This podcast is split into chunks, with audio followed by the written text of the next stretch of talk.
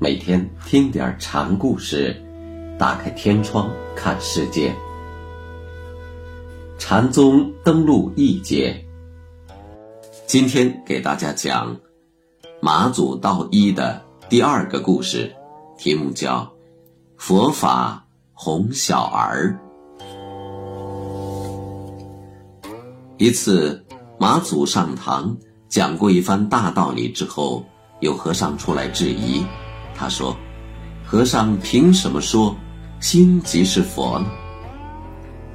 老师讲完，学生不服的出来辩驳：“这是佛家的习惯和风气，这是一种平等关系。师的尊严不在面子上，而在道上。”马祖回答。我说这句话是为指小儿啼哭。小孩子哭闹时，大人总要拿点什么哄他止哭。即心即佛的话头，也是在哄你们不哭。那小儿不哭时又怎样？僧问。非心，非佛。马祖答。非心非佛和即心即佛。是对立的，但却又是统一的。人人相信自心是佛，也就不存在什么身外心外的佛，这就是非心非佛了。这是一种辩证关系。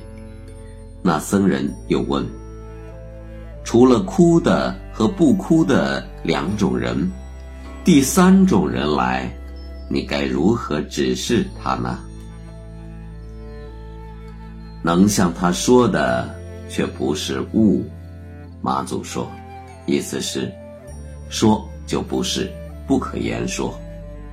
世上除了明白即心即佛和非心非佛的两种人，还有什么人呢？只有与佛契合的人。这样的人已经超越了真俗对立，还需向他再说什么呢？那哭与不哭的两种人中的一种来了，你又怎样指示他呢？僧问。让他自己体会去。马祖回答。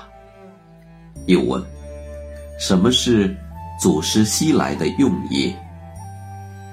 那眼前的又是什么用意？马祖的意思是说。祖师意和现在的意有什么不同吗？没有。既然非佛非圣那还有什么祖师不祖师的区别呢？